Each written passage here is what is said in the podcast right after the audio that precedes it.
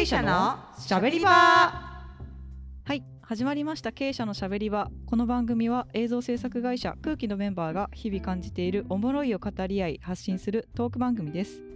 私空気山内と空気ヒージャーが毎回いろんなメンバーとともにゆるく雑談していきます。よろしくおよろ願いします。しくお願いします。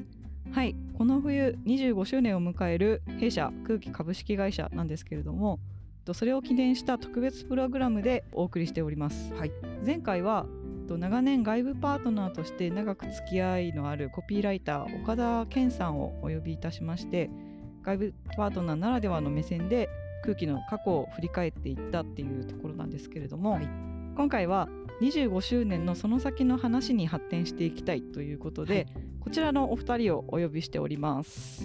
はい、こんにちは。プロデューサーの小沢です。ディレクターの原口で す。よろしくお願いします。よろしくお願いしまよろしくお願いします。はい、えっと小沢さんはシャープ14から17の大御所プロデューサー会ぶり。はい。で原口さんはシャープ10から13の CG クリエイター会ぶりということで、はい。いやそうですね何気にお久しぶりですよね。1年ぶりとかじゃないですか。そうですね。うん一1年以上ですよ。そうですね。初初期の方ですもんね。あの頃はこんなに続くと思ってなかった。嘘本当ですか？いやいや、素晴らしいなと思いますよね。一番最初に相談したのね小沢さんでしたからね、そうですね久しぶりです。そうポッドキャストのね。そう。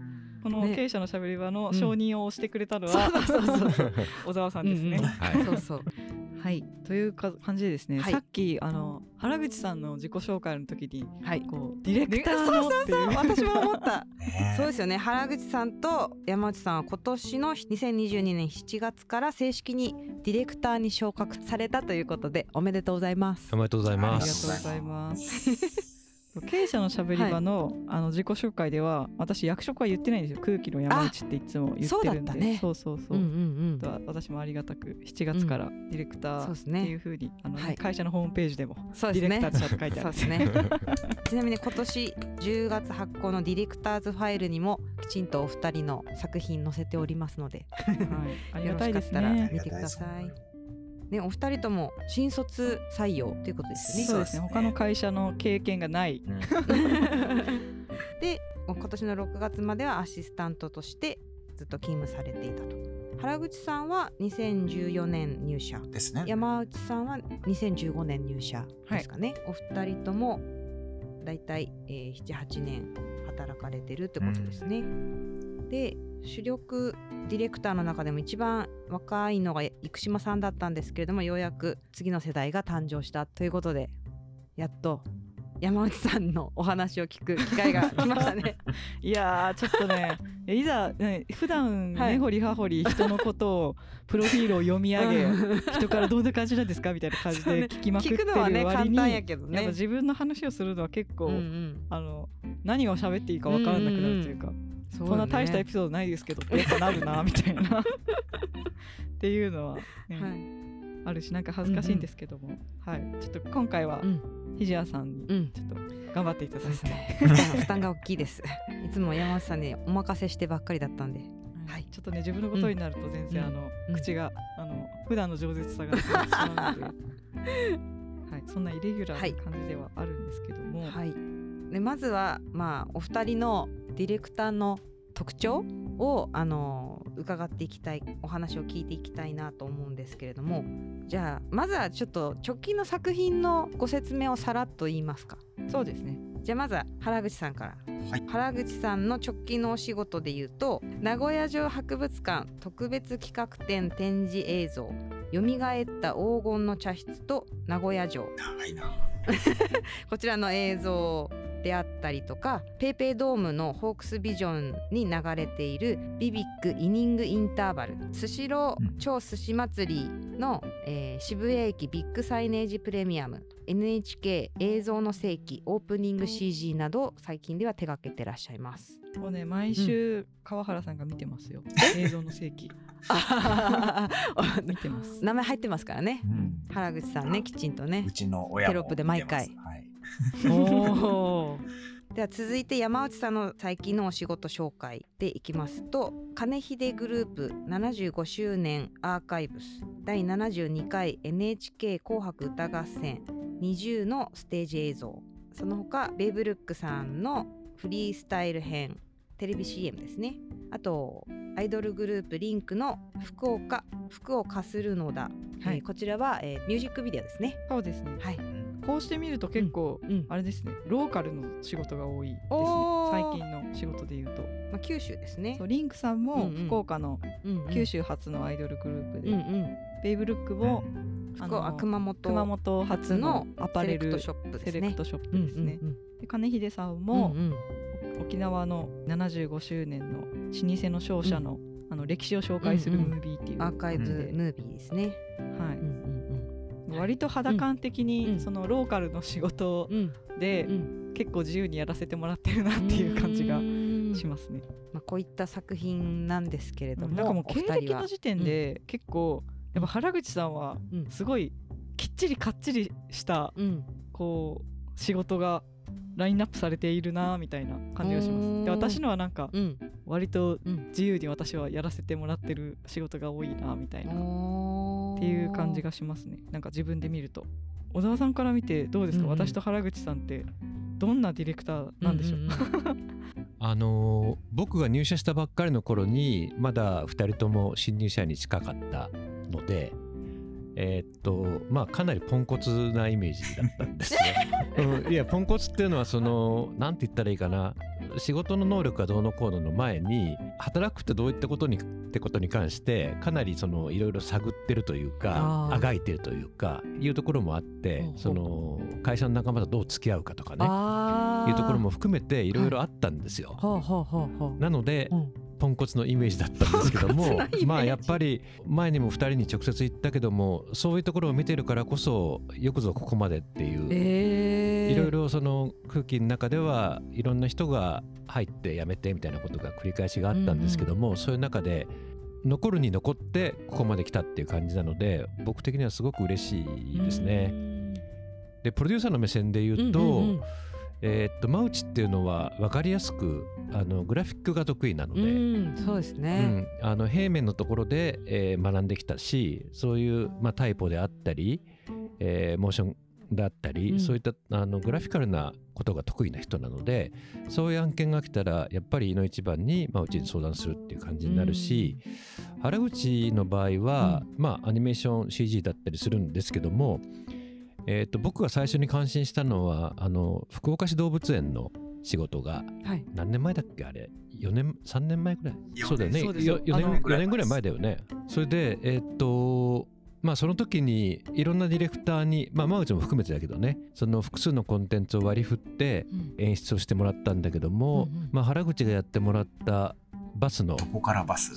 その演出がうん。そのなんて言ったらいいかな。本人の中ではすごく捕まえた感じがあったのかな。こういったことっていうふうに。そういったことがあってとっても素敵なアニメーションになっていてそれが誰かの指示でではなくてもちろんあのいろん大枠のところに関してはねあのフレームがあったんだけども本人がすごくやる気になって作り上げてくれて。だから僕の中ではそういう体験系のところに乗っける表現っていうのは、えーすごくうまいなという感じがあるのでまあ、この間名古屋城の時にもお願いしたし、あ、そういうことなんだ。まあ、スシローとかああいうサイネージもね、うんはい。えー体験系えーで言えば体験系でもあるのでそういうところで人目を引くような映像を作るのはうまいなといいう感じがありますね。うん。だから僕の中では、うん。あの山内も原口も各々分野を持ってるっていうイメージジですかね。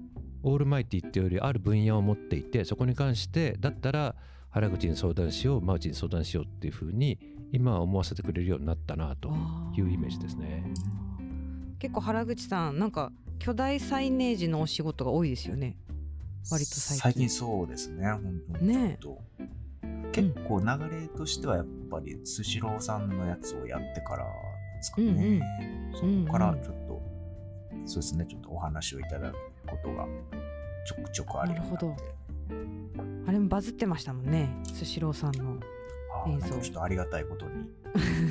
そうですねちょっとね自分のこだわりポイントとかにも触れててもらってて、うありがてえって思いました本当に。え、やっぱさすが同業者の方よくわかるんですね。うんうんうん。おのおのはどうなんですかね、うんうんうん。そういった、うん。あのこの分野に関しては私得意だわとか捕まえてるわとかこの方面でやっていけるそうだっていう感覚はあるんですかね？そうですね そうですね。まあやっぱそのサイネージ的なもので言うと今はやっぱり結構連続でやらせていただいたこともあって、うんうん。まあちょっと自分の中ではある程度そういうメソッドじゃないですけどできつつあるから、まあちょっとやっぱり今は自信持って作れるなっていうのは一つありますね。えー、そうなんだ、うん。やっぱりなんか違いがあるんですか？その大きい画面とテレビ CM とかと、なんか違う。そうですね。やっぱりそのテレビ画面って結構その画面の端っこの方までもまあその視界の中に入ることが多いと思うんですけど、なんかそのビッグサイネージ系っていうのは基本的には自分の首を動かさないと端から端まで見れなかったりすることが多いので、だからあんまり細かいちょこちょこした演出つけてても、あんまりそれが効かないというか、ことが結構まああったりもしつつでもまあやっぱりそこはその細かい動きっていうか細かい部分にも手は抜きたくないので なんて言うんでしょう。そこのバランスみたいな取るっていうのがへまあうん。ちょっとこうなんだろう。普通のテレビ CM とかウェブ CM 作るのとは少し違うなっていうところは、ー。うん、なんか最近すごく思ないますね。勘どころがあるわけでうすね。ん、この塩梅だとまあ、うん。まあこれぐらいなら分かる。認識できるだろう。みたいなところがやっと最近使われてきたのかなってところはあります。まあもちろんまだまだで全然まだまだではございますけれども。原口さんってやっぱ特撮が好きだからうん。映画とかも多分結構たくさん見るじゃないですか、うんうん。でっかいスクリーンで映像を見てることがそういうこと？原口さん自身も多いのかなって今思ったんですけど、うん自分自身は結構映画の細かいところを見ちゃうタイプで。へえなんかこうそうなんだ。ん。画面の端っこの方であこの人いい演技しとるなとかなんかこう例えば VFX とかでも全然メインの場所じゃないのに画面の端っこの方であいい仕事してんなとかなんかそういうのが見見ちゃうところがあるので、まあでもそこは、うんまあ、自分の視点は大事にしつつも、まあ、自分の作るものは一箇所にギュッと集中して作るとかじゃなくて、まあ、全体広く見れるようにしたいなとは心がけてるんですけどね。なかなか難しいところですね、そこの塩梅っていうのは。自分の 趣味とどう実際作るものっていうののバランスを取るのかっていうのは。なんか原口さんの作品ってそのなんだろう動きが気持ちがいいいいのも多いのかなって個人的には思ってたんですけどはい。それってでも実は空気のディレクターさん多い気がするんですけどうんうんうんなんか私そのあんまりその動きの細かいところまであんまり見見てなかったんですよ昔。空気に入るまでは、うん。なんかストーリーとかそっちの方ばっかり見てたんで、うん。なんかその細かい動きにちゃんと着目できるというかそこにこだわったりとかすることが、うん。口コミが多いとか YouTube 再生回数とかに関係してくるのかなとかうん。思ったんですけどどうどうなんでしょう？小沢さん。まあでもごめん、はい。うん。演出家だからね。いやいやそれやるのが演出よ。あー。こうそそれはもう普通なんですか？いや普通じゃない。普通なんだ。うん。そそれやらないと演出にならない。う。んそうなんだ。ごもっ。ともでございます。あとあれじゃないですか空気の人はなんかみんな若い頃から自分で手を動かしてやってきた人だからっていうのもあるんじゃないですか、なんかディレクターさんでも、うなんか自分では手を動かさないディレクターさんとかもいらっしゃるじゃないですか、あーそっか。うん、あのどっちかっていうとそういうえーっとそれこそ手を動かして PC の中で作る作業があるじゃないですか、はいはい、はい、CG でもアニメーションでもモーションでも。そういいったことをうん。自分ではやらないでうん。指示だけしてうん。そういう職人さんにやっていただくっていうスタンスの人とでうちの人間はどちらかというとそれできちゃうってこともあるしあの任せるより自分でやりたいっていう人が多いのでそういった意味では自分で発想して自分で作っていってだかうん。うんらそういった細かいところも含めてこだわっちゃうっていう。それが最終的にまあその人らしい動きとかその人らしい仕上がりっていうものにつながるっていうのは空気っぽいかなと思いますけどね。なるほど。多分動きの気持ちよさにうん。こだわりがあるディレクターっていうのは全然空気以外のうん他の会社のディレクターさんとかもなんかもちろんそれはある。全然あるんじゃないかなって。思いますあでもその中でもやっぱ原口さんはちょっとあのうん。変態の部類に入るんじゃないかそうなと思います。え動きが変態なの？動きがそうですね。動きがもだし、うん。なんかその作りの丁寧さというか細かさというかもううん、職人芸ですから。ねそうなんだ あのこの前の名古屋城の鷹とかもねすごい綺麗でしたよねなんかね。そう。なんかありがとうございます。多分あれですよね、うんうん。長名古屋城に所蔵されてる、屏風絵。うん、屏風絵からうん。鳥の絵があって、ああの鳥はまたちょっとその所蔵されてるわけじゃなくてあれは同じ時代の屏風絵っていう感じです、うん。あそうなんですね。そうそうそうそうじゃあその鳥が飛ぶわけですよ映像の中で、うんうんうんうん。それをあの会社のスラックで名古屋城の映像ができた時に、うんうんここをこだわったんですみたいなことを原口さんがおっしゃっていて、うん。うんどういう風に作ったんでしたっけ？あれはもともとその横を向いてる鷹の屏風の絵だったんですよ、でも映像で必要だったのは正面向きの鷹の飛ぶ姿だったのでうんうんうん。だから横向きの鷹から例えば目とくちばしの色とあと羽を何十枚か切り抜いて使えそうなやつを 正面向きの鷹の形に配置し直してえ。で正面向きの鷹を作ったんですよ。え。ええ。そういうなんかあの、うん。手工芸みたいなやり方。を 普通はしないの？そういうの。わかんあいやあの映像自体やっぱりあのパソコンで作るって言っても結構ちまちました作業が多くはなるんですけど、うんうん原口さんはやっぱそういう作業がすごく好きなんだなみたいな感じが。そうですね。あの鷹気持ちいいもんねなんかね見ててね。飛び方がね。あの屏風絵の中に出てくる当時の町人や武士が書かれてるんですけどもそれを一人一人全部動かしてるんですけどどこまで動かせば臨場感が出るのかってことに別にゴールはないのでうん。それはお任せなんだけど、えーお客様はうん。かなりそのここまで動かしますかってところについて喜んでくれたし そこはやっぱりこだわりだろうなと。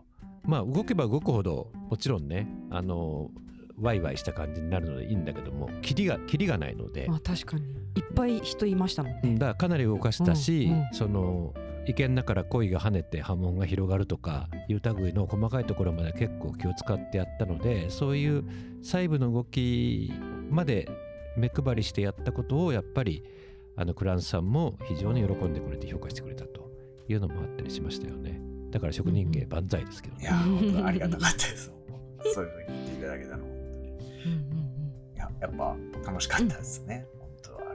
あうんうんやってて楽しかったんですか？やっててすごい楽しかったです。ああそうやっぱ好きなんですね。好きなんだ私だったらもうわーってなりそう まあまあ、あとまあ、やっぱそういう仕事をこう持ってきてくれたっていうのもなんかすごく、あ見てくれててありがてえなっていう、ねえ分かってて分かってくれててあありがてえの小沢さんは持ってきてくださったんですね。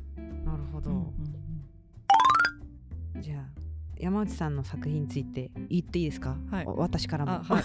はい。すいません。山内さんの作品ってなんかパッと見おしゃれなんですよね。なんか、うん。すごいおしゃれに感じるんですけど なんかそれやっぱりそのグラフィックを、まあ、大学の時に勉強されたっていうのももちろんあると思うんですけどなんか気を使ってるところとかやっぱあるんですか？ああそうですね。なんか、うなんかおしゃれかおしゃれじゃないかって言われると、うん自分なりによくうん。仕立うんてうんられたらいいなと思ってやってるんで、うんあのおしゃれって言ってもらえてすごく嬉しいんですけど、うんうん。